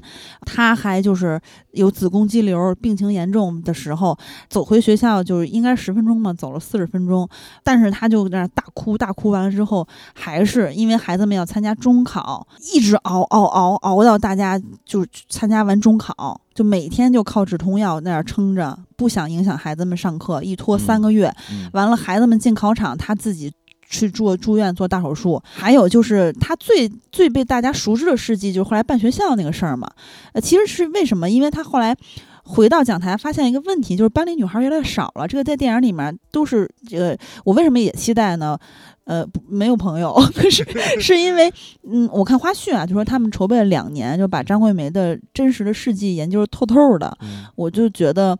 挺有诚意的，看起来啊，包括海清来饰演也是实力派嘛，啊，当时其实他原型是怎么回事？越来越少嘛，这些女孩都消失了，他就去去成家了呗，或者哎，对，有的是说弟弟上学了，就不再供女孩子读书了，因为女孩子迟早要嫁人。完了呢，呃，张桂梅就说，男孩能读书，女孩就只能嫁人吗？啊，包括就有一些女孩子眼里都没有光了，然后她就说，让她接着读，钱我来出。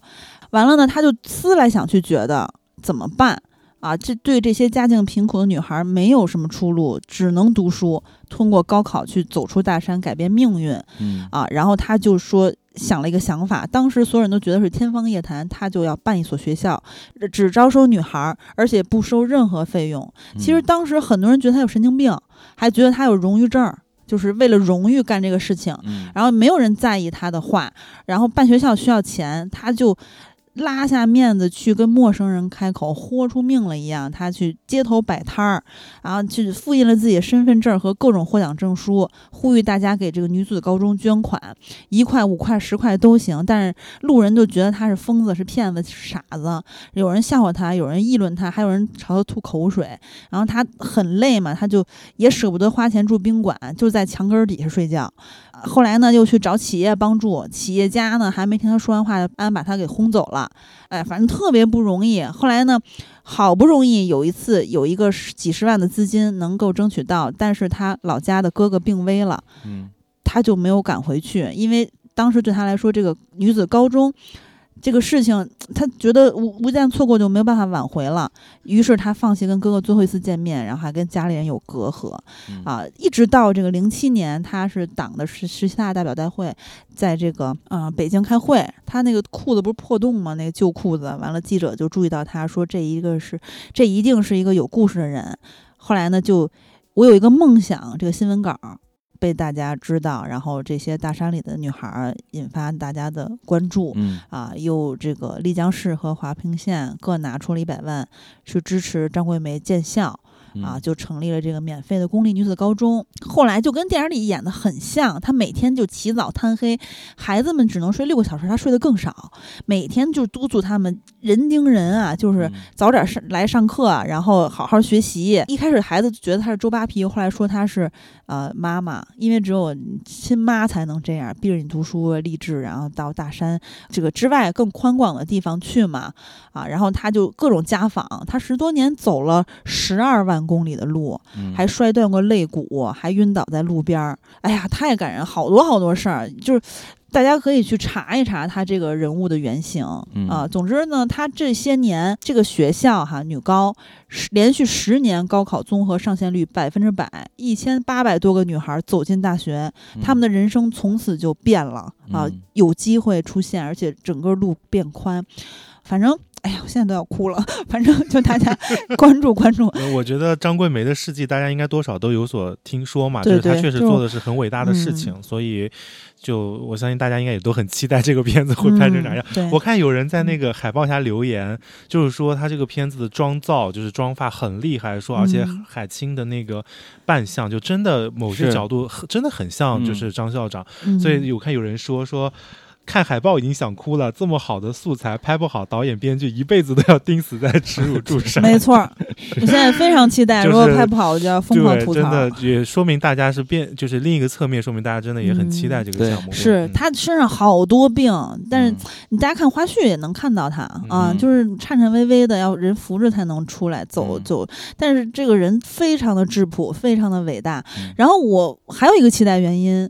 我觉得你们肯定想不到，因为 我觉得这就是现实版的哪吒那个动画逆天改电影儿，那个动画电影 slogan 是我命由我不由天。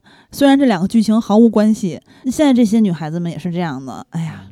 大家关注一下，他们可比哪吒伟大多了。哪吒有底牌的，哪吒是虚构的呀，就不是虚不虚构，人家也有底牌。这你没法说是你的好朋友了吧？哪吒是我的好朋友，从小梦中的好朋友，陪伴我长大。他就是那个什么哪吒的好基友是谁？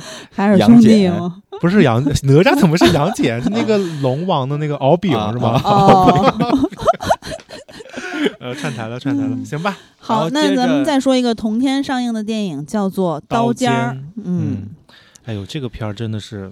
怎么都沉默了？高群书导演的，对，就是因为觉得很对，就觉得有点可惜，就是因为你放到这个档期，主要是大片儿太多了嘛。然后呃，马上第二天还有那个《怒海》要上，这个待会儿咱说。就是主要就觉得说，因为第一个像金刚说，这个项目真的也听说很多年了，然后一直积压，就不知道是啥原因。然后呢，就是感觉就是上了之后吧，到现在也没有怎么。就声响好像也很一般，然后再加上你肯定还是对于高群书的期待嘛，所以我前两天还跟朋友我在聊天呢，我说他要不就是删减太多，删成了另一个，呃，叫什么坚如磐石，要不然就是他很牛，就可能是下一个悬崖之上。我指的悬崖之上是这种谍战片的一个水平啊，就是当然他不可能你想达到风声肯定是我觉得是基本没戏，但是你想要达到悬崖之上，在当下还是有可能的吧？嗯，你懂我的意思吧？所以就是。就是肯定是很很很想知道他拍成啥样，但是他目前的这个声量又觉得有点可惜，因为好像只能卖个几千万的感觉了。但是感觉的话，他可能更像风声这种感觉一样，里边上什么酷刑，所以说这是不是他被删减的一些原因啊？也咱也不知道。呃，他讲的呢是一九四零年多方势力盘踞南京。然后张译饰演的特工金深水，终日周旋于日本军方、汪伪政府和军统之间，呃，行走在刀尖儿一样，有着多重身份的他，在满目疮痍的南京城里小心翼翼地活着，隐藏真实的自己，也寻找着自己乃至整个民族的生路。直到他遇到了和他一样心怀国仇家恨，却似乎比他更游刃有余的。郎月婷饰演的这个角色林英英，然后他俩就并肩作战嘛，与各方势力明争暗斗，大概这么一个故事。我看豆瓣儿也有人跟金刚说的一样，就在预告片底下说：“哎，这不是风声吗？”就感觉有点像嘛，因为悬崖之上，它好像不是那种。那我刚说的是风声，我知道，我就是说它更像风声的原因就在于，就是我们感觉里边上一些极刑，包括他们。一个密闭的空间的这种感觉，但是悬崖之上它不是这种，像一种呃，现在流行说法叫什么剧本杀的那种感觉，对，所以我觉得它可能更像风声一些。包括之前风声参与高书高群书不也参与吗？高群书导演啊，对，导演之一，对，所以说是不是他如果像风声是好事儿啊？他现在风声都，我感觉现在风声这种尺度的片儿，华语片里已经几乎没有了吧？而且高群书他。就是之前有好多片子被积压下来，对，而且大家也都知道，还有一个三叉戟也没上呢。对，而且大家也都知道，呃，高群书他的一些作品就是比较硬哈，反正所以说我觉得可以。他也好多年没有片子上了，对，就是一直压着嘛。对，所以还是挺好奇的。嗯，征服 硬不硬？这个经典十分要录一下的。嗯，那接着咱们再说一部好莱坞迪士尼的电影，叫做《星愿》。嗯，《星愿》这个片子呢是，呃，迪士尼百年庆典巨献。哇塞，啊，是《，疯狂动物城冰雪奇缘》团队。嗯。哎，讲的事情，哎呀，这个简介好长啊，反正大概意思吧，我简单说一下，就是一个国王好像有超能力似的，能给国民实现愿望。嗯，结果呢，有一姑娘跟一小羊就许了一个愿，不小心发现了他的阴谋，完了有一猩猩，一个这小星星闪着光儿，然后他那光儿被他那羊给吞了，他羊会说话了，然后那个星星就指引这个姑娘发现了，呃，这个国王的坏蛋面目，嗯完了就拯救国民的意思吧？对是我理解的对不？预告片儿我不知道，我没看预告片，反正就是女主嘛，这个人她许了个愿预，告片儿。对，然后正是因为她的勇敢之心，然后就哦把她的这个愿望得到了嗯一些指引和启示。哎，我觉得，勇敢之心这个话非常老派，人家就是这么说的嘛。哦，这我觉得你不要说，你等一下，就是他说什么《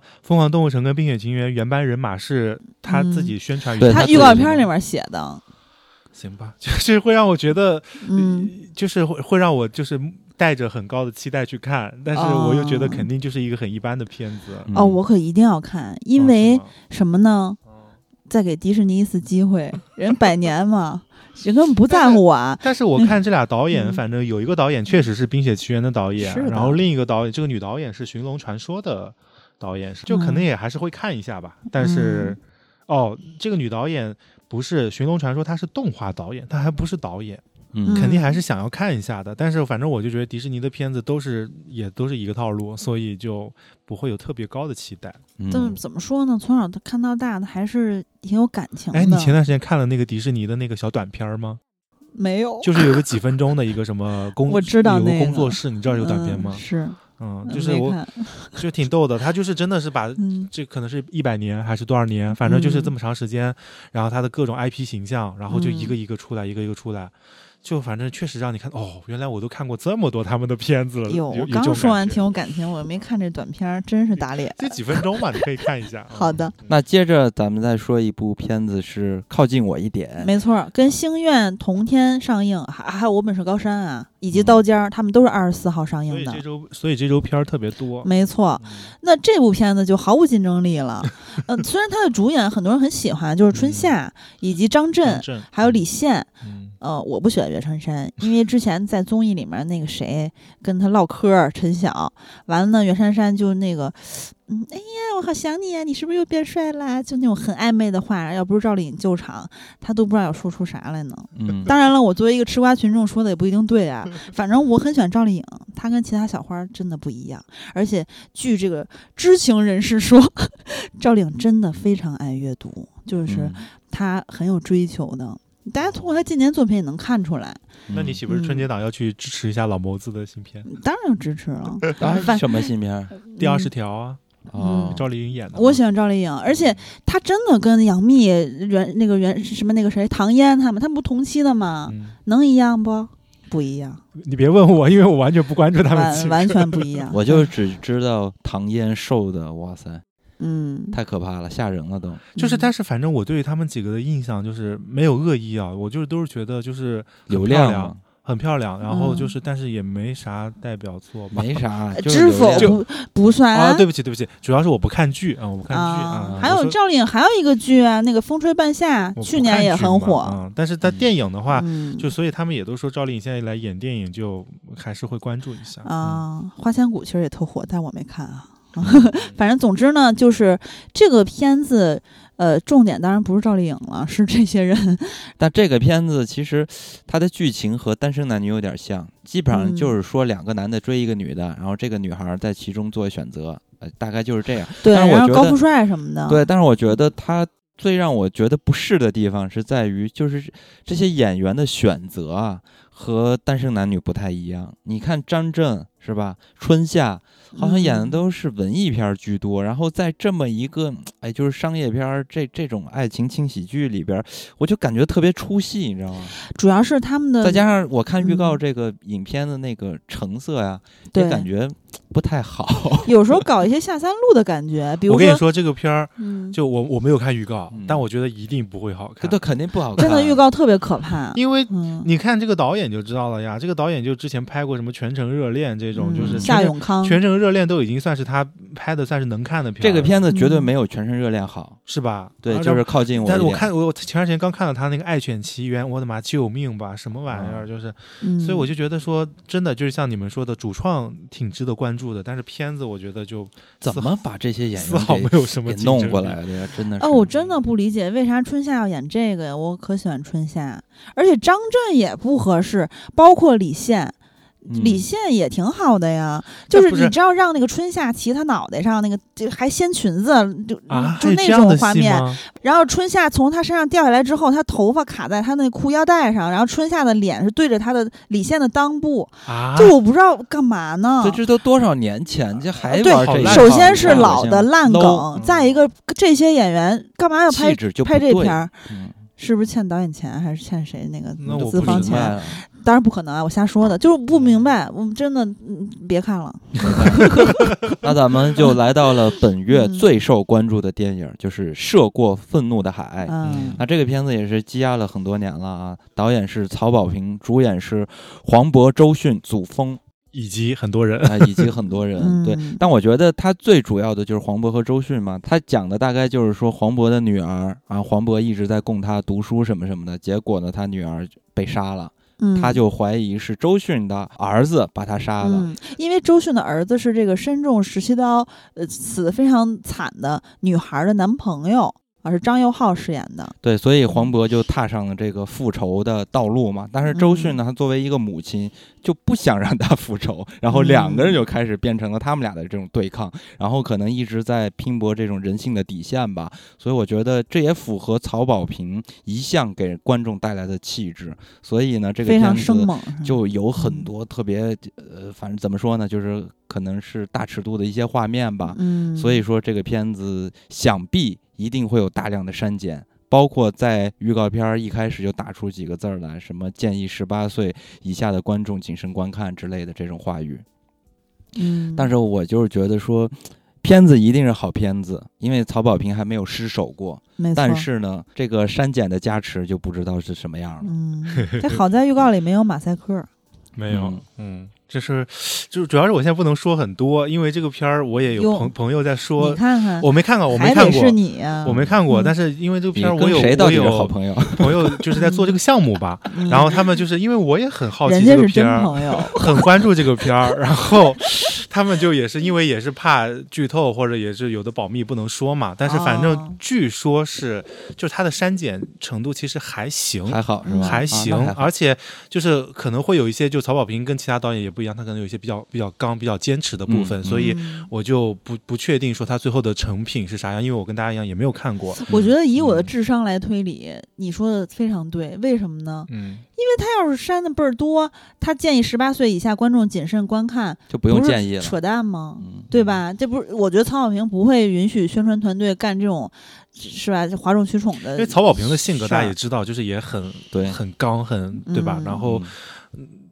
所以我就是觉得说，而且而且我其实看他的过去的几支预告，嗯我其实就已经挺。怎么说？就觉得尺度其实是挺大的了，嗯就是那种暴力呀、然后那种是对于人性的那种有点变态的、扭曲的呈现。你看这个，个片子，咱们只是从预告片里边就能看到一些不同的地方。他用到了很多那种大广角的摄影，嗯然后显得那些人哇塞极度的扭曲。而且真的就是，我真的不瞒你们说，这个片儿它大概在二零年，它其实是有过一轮的宣传，当时是发过，呃，发过一张海报跟一个最短的一个预告，十几秒的预告。嗯然后那几个预那个预告都被我给磨包浆了，就我一直在反复看，就 就是你会觉得好就跟我看《风林火山》似的。啊、就是你会觉得好演员真的就是不一样。就是你看嗯黄渤跟周迅对戏的那几句台词，嗯然后那个眼神、那个神态，嗯就是立刻就能把人给瞬间抓住的感觉。嗯是的，嗯，而且这个时候的呃黄渤，因为这个片子不是积压好多年嘛对，在那嗯个时候的黄渤演这个戏，就是你还能感觉到，哎，黄渤是当时的那个状态。但现在可能是因为 戏也少了，然后上综艺也多了，可能就没有那么多锋锋芒毕露的在电影中。但是这个嗯片子因为是曾经的片子嘛，所以我们嗯还能。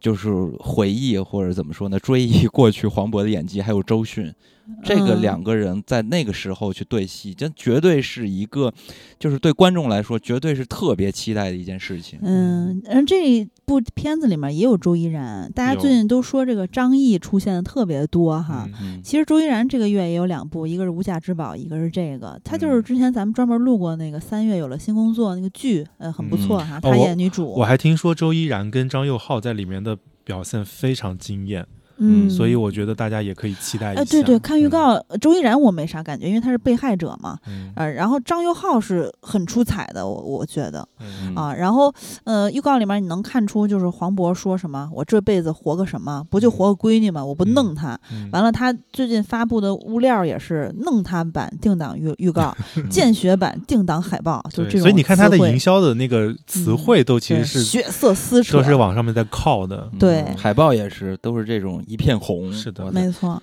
而且呢，其实我也不知道为什么，我突然嗯想到大 S，、就是她在。呃，什么去旅行，姐妹们去旅行那个节、嗯综艺节目里面，嗯有跟她的好姐妹阿雅呀、小 S，呃，说说，嗯、现在找我都是演妈妈的戏，我那意思不愿意演呗，然后觉得怎么能找我演妈妈呢？但是其实他的年龄层已经是到了演妈妈的年龄层，但他无法接受，他自己还是有偶像包袱的。我从我综艺是这样感觉的，以及弹幕的其他观众朋友 也是这么感觉的。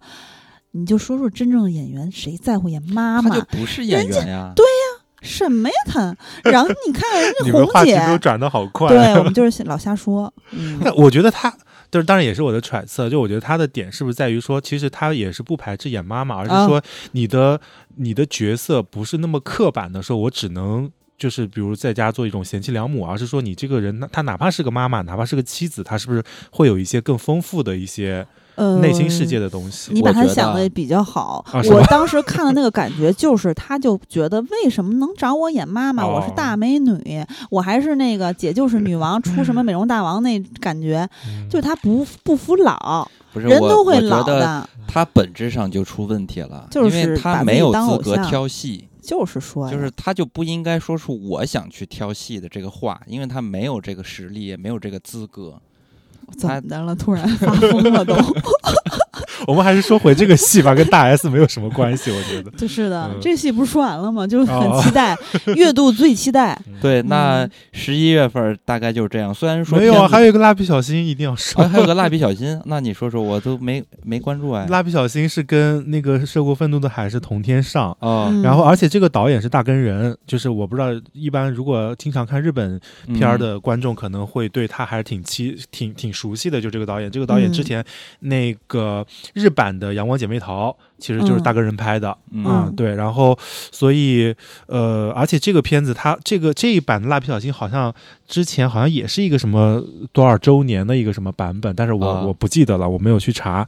嗯然后，但是我其实是必看的蜡笔小新，但是有删减吗？不是，但是就是因为它这个 这么就是黄暴它它出来的这个海报，就是它确嗯实是把就是原版里面的那个，就是蜡笔小新不是经常拿他妈妈的那个嗯内衣套头上，嗯，然后他把内地版的海报改成了一个眼罩，对，你看，我就觉得有点删减呀少了一点意思啊。当然当然这个这个事情啊，就是就是见仁见智啊。就有的人觉得蜡笔小新这个行为本身就很恶俗，嗯，什么呀？小朋友多可爱！但是你会想说，嗯小朋友你就没有这方面的意识吗？就是其实这个东西是，就是包括我们说上包括我们说以前像嗯说哆啦 A 梦，说他们偷看静香洗澡。哦，对你，其实你仔细想想的话，你这些东西放到当下的语境来说，其实确实是不应该有的嘛，就尤其是给嗯小朋友看的。但是你又觉得说，好像并没有给我们的成长造成一些什么影响啊、或者就是，说也不至于，我不知道我这么说合不合适，但是反正、嗯。当然，我觉得把内衣套头上跟偷看女生洗澡一定是两个就是、呃概念程度完全不一样的事情，呃，肯定是不一样的。嗯。我只是想说，就是这种我们从小到大看到大的这种呃动画里有这样的情节，然后嗯它可能对于现在当下语境确实是有一点不太、不太、不太能够符合的，嗯。对，嗯。所以但是这个东西咋说呢？我觉得我也没法给一个结论吧，反正你知道之嗯前那个人民美术出版社国家的这个就是什么文物保护的这这些壁画啊什么的，嗯这个嗯雕塑啊，嗯然后被家长投诉说你怎么有点暴露啊？那我觉得这个是家长的问题没有错，因为这个就是艺术嘛，就是现在有时候有点上纲上线。嗯，我觉得蜡笔小新也是一样，就像你说的，它跟偷看洗澡不是一回事儿。对当然，偷看洗澡其实对咱也没啥影响。就你比如说，嗯像是很多家长举报奥特曼暴力，我觉得这个是纯属家长嗯纯纯有病，就是你自己教育不好，你不要把什么锅都摔摔给什么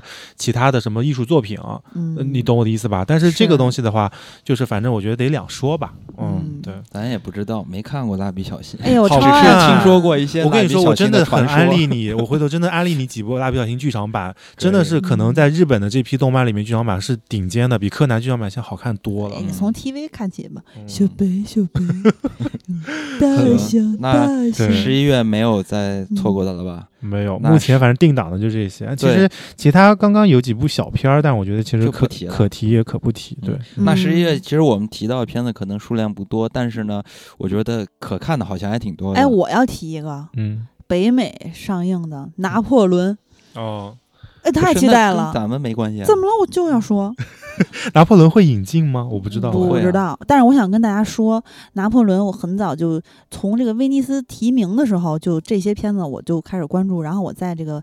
呃，单位电脑里列了一个文件夹，就是我要看的所有这些片儿，完了就实时跟进嘛。嗯拿破仑它有一个四小时的版本将会上线苹果流媒体，嗯大家一定要看这个四小时十分钟的版本，是老雷头儿自己剪的啊，然后 非常的长，其实有嗯。还有几部像什么《花月杀手》什么的，不是也都嗯撤了？还有法拉利，对，但是这些片子好像都不太好，口碑出来好像都说不太好。主要是因为现在陆陆续续的，呃，北美也开始进入颁奖季了嘛，嗯就是他们那个罢工，编剧罢工结束，然后是演员罢工，现在好像还在吧？还是嗯哪个罢工嗯还在？演员罢工有一个挺有意思的消息，就是乔治·克鲁尼等等这些超一线的演员说：“哎，这样吧，我自掏腰包，每个人给你们就是添钱，能不能结束演员罢工？”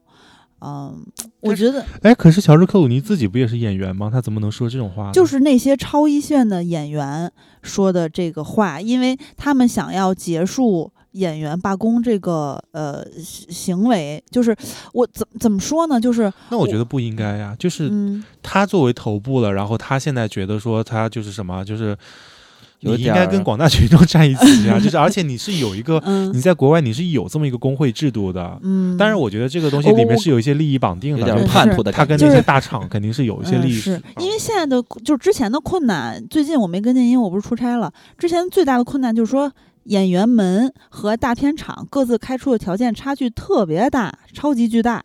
完了之后，乔治·克鲁尼，我刚才没说全，还有艾玛嗯斯通、嗯大本，嗯然后泰勒·派瑞、斯嘉丽·约翰逊、呃，金刚的女神等等这些人，他们说的这个方案就是说，呃，多缴会费的方式，在未来三年为演员工会提供1.5亿美元的资金，用以改善同行的福利。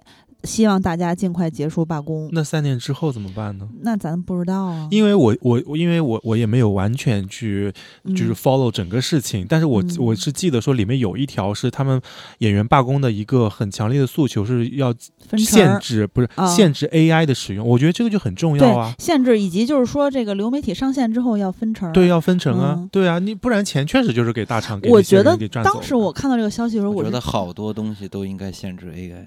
嗯对。其实我第一你比如说 AI 把你的容貌、把你的声音录走了，嗯它以后比如我在一个上，我在一个随便一个片儿里，嗯它都不用喊你来演，我就出现一个虚拟的画像，你，嗯那你这个钱到底算不算你的？对吧？这个到底算不算你的劳动成果？嗯这个就是有存在很大的问题啊。即使算，它也可能在原本的基础上去嗯打一个折扣。啊最近那个小红书上特别流行，就是说，呃，AI 合成一个男子，长得巨丑，嗯完了发给自己父母说：“我跟他搞对象怎么样？你不催我结婚吗？”然后那父母就各种回复，有的人就是同意什么的。他 那男子长得非常奇特，我也不知道为什么会嗯推给我这种，因为平时我也不刷这些。呃，但是其实我第一时间看到这个消息的时候，我的感觉很简单，就是旱的旱死，涝的涝死。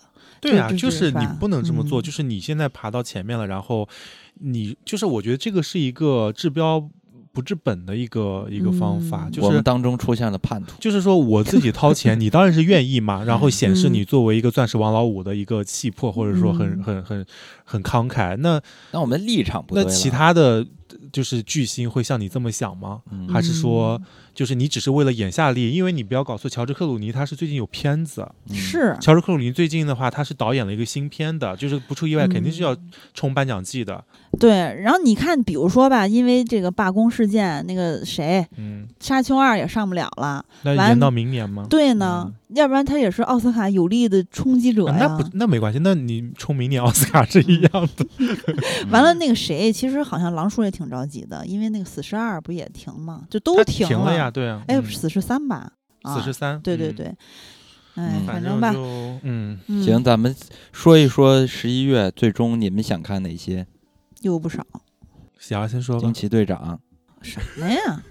哎，等一下，惊奇队长你们都不看吗？不会只有我看吧？就是惊奇队长应该也不会，就是有机会邀请免费，对吧？人家迪士尼逼格超级高的，邀请我都不看，哎呦呵，真的吗那我可看。邀请，现在邀请你走金刚，我邀请你 IMAX 走起人来。迪士尼根本看不上你，原来我们 我也看不上他呀。哎呦，呃大哥了，我看得上，我看得上，我我愿意。别哎，别赶紧收回，万一迪士尼是你们的金主啊！我真的是迪士尼家大业大，你别说了，永远不会。大哥，迪士尼包含好多呢。我知道，我说迪士尼永远也不会屌我们的，我 是这个意思。就是我之前在某公司的时候，因为那公司真的好多片方超级重视呢，嗯，太垂直。哎呀，嗯我怎么这好像直接说出名儿了？没，我还是不知道好，啥好。太好了。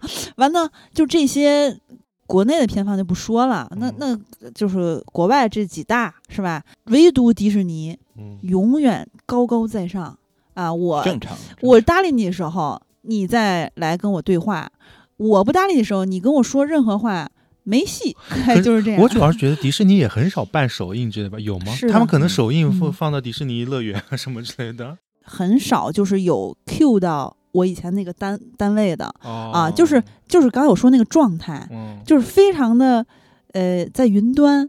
啊，就是这种对，然后嗯而且超爱起诉嘛，对吧？然后因为你像比如说环球嗯啊什么的，现在疫情过去了，他们就是基本上好莱坞的一些片，它哪怕嗯它的首映的体量不会特别大，它当然不像国产片一样，但是它可能也会办个首映，比如奥本海默啊，嗯，对吧？或者或者一些什么速激啊，都会在环球办一下嘛，对吧？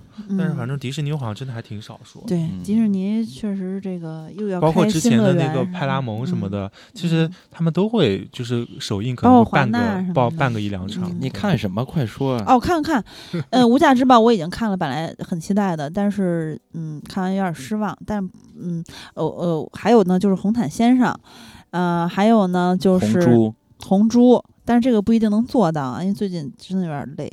完了，还有就是《我本是高山》嗯，啊、迪士尼的星愿，以及嗯，怒海，怒海，嗯对啊，没了啊，我应该携手，呃我这个月看的好 像就是啊想看没定档，呢，我这个月想看的其实还挺多的，比嗯以往比较多。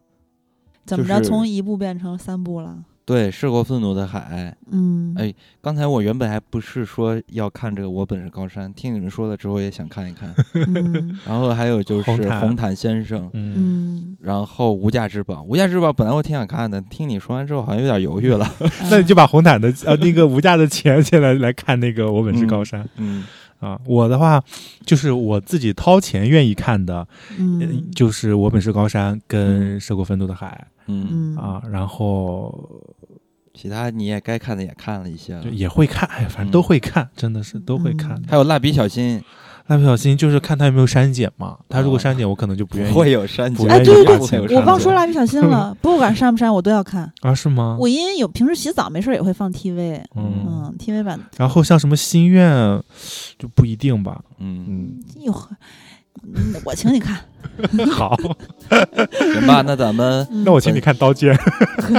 那咱们本期就到这里吧。好的，嗯啊，祝大家十一月观影愉快，跟大家说再会。再会。拜拜。